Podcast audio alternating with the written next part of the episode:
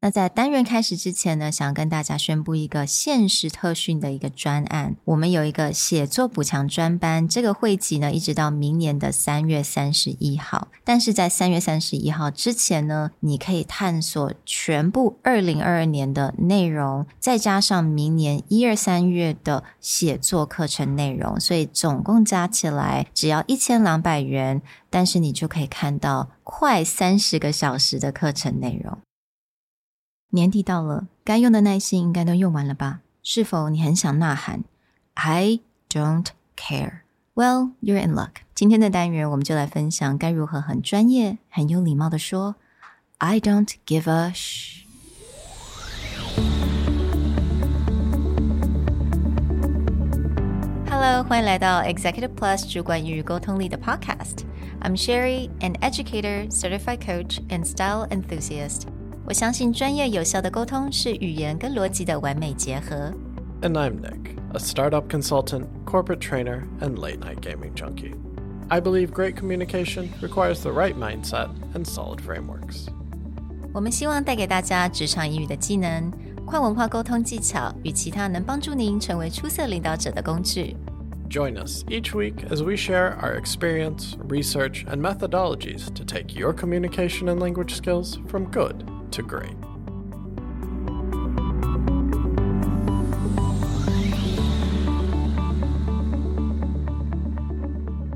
Hey, everybody. Welcome back to the Executive Plus podcast. Today, we're going to cover a Twitter thread that our wonderful partner Andrew shared with us. And we thought this is very appropriate for the end of the year the end of the year, everyone's in crunch time. You've kind of run out of patience. You're waiting for that holiday break to come around, and you just stop really caring about certain things. And sometimes what you want to say needs to be covered by a more polite way to express your feelings. Mm. So today, we're going to talk about a few subtle and more polite ways to say, I don't give a shit. That's right，我觉得这个单元真的非常适合现在的我们，真的，一整年了，大家都很努力了，我们可以来休个假吗？Let's just take a break。所以我们在 Twitter 上面呢，我们就收集了一些我觉得还不错，我们都可以来用上的一些回应的方式。那我们分别了放三种不同 category，就是 short、medium and long。Now, as a warning, please take this episode and this thread with a grain of salt. These are all meant in humor, where people are just offering up their advice about how they would nicely say this phrase. But some of them are really quite useful. We've broken them down into three segments a very short, concise way to say this, and all the way through a much longer and convoluted way to maybe confuse someone with what you're trying to say. Yeah. Personally, I'd prefer the short ones. So you can say, Thank you for your input. Or, yeah, let's put a pin in that and circle back.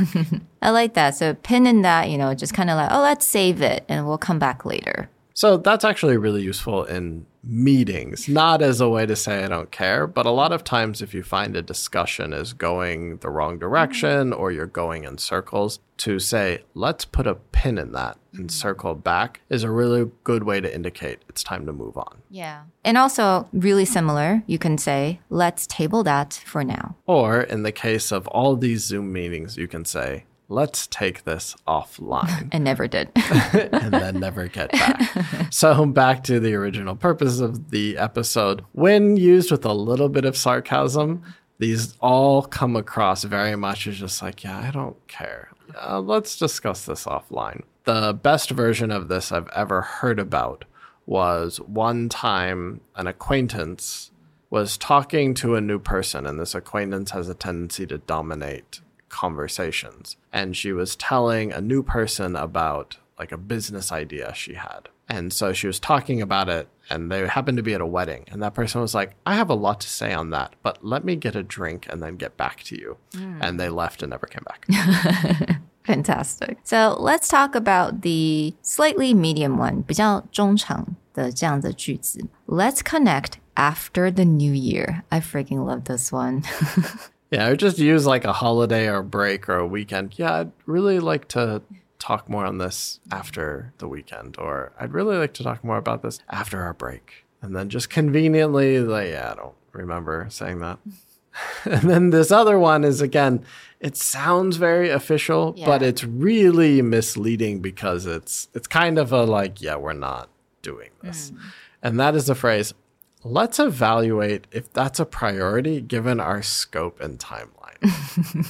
听起来真的是，嗯，这个人真的仔细思考过了。But again, you're basically telling someone that that's not priority. You're not priority. Yeah, this does not matter.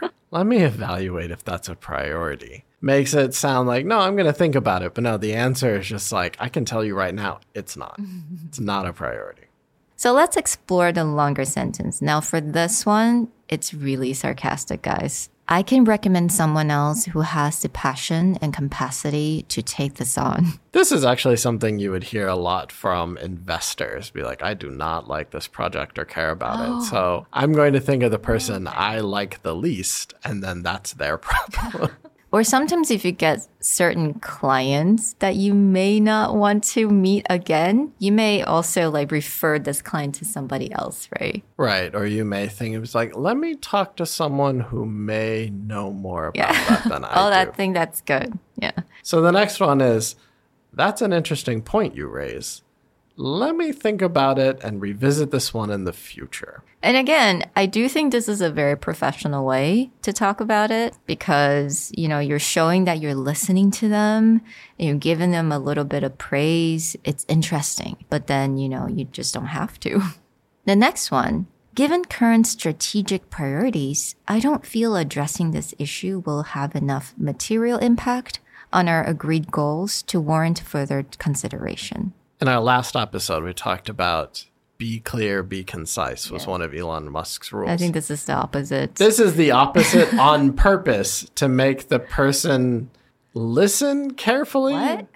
Like, what? I I guess they're thinking about it. I don't I mean, this is on purpose mm. to make it more difficult. That given current strategic priorities. Do you know what this sounds like? This mm. sounds like what a politician will say when someone's like, "Could you explain your policy?" And they'd be like, uh, "Our s- current strategic priorities are to," and then after you listen, be like, "Okay, they answered the question," but if you think back on it, I have learned nothing from this statement. Yeah, because they definitely use big words here just to confuse you, right? 他们就是, if you want to sound smart, I mean, this is, you could do this if you want to. These words, strategic priorities, addressing this issue, material impact, and warrant further consideration. 你看这些都是啊，听起来真的好专业、好聪明的这些字。 But actually, you're just not really replying anything to this person. yeah, this is the perfect example of corporate speak for I don't give a shit. Exactly. because you can hear someone saying this and back to the idea of like oh i want to sound smart no if you say this people are like wow this person is trying to screw me on purpose right especially like i love this enough material impact like that's so specifically chosen Yeah, like, ouch.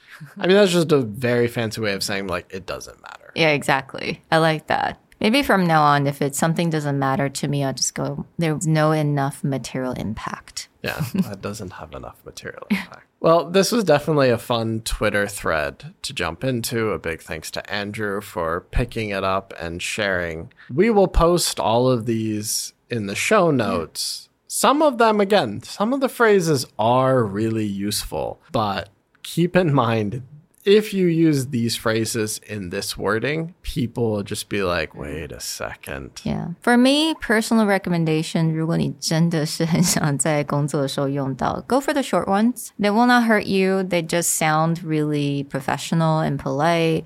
So go for the short one if you're serious about this. But hey, if you wanted to play and just like confuse your friends, go for the longer ones. If your boss is like, why haven't you finished this project? Then this would be a great time to be like, I don't feel that given our current strategic priorities, it has material impact. And then just wait a second for him to figure out what you just said. we hope you enjoyed this a little more lighthearted, close to the end of year episode, and we'll talk to you guys next time. Bye. Bye.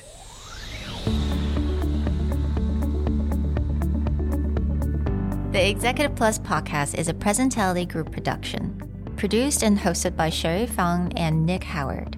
You can search us on Facebook, 主管英文 Executive Plus. You can also find us on Instagram, Communication R&D, and email us at sherry at epstyleplus.com.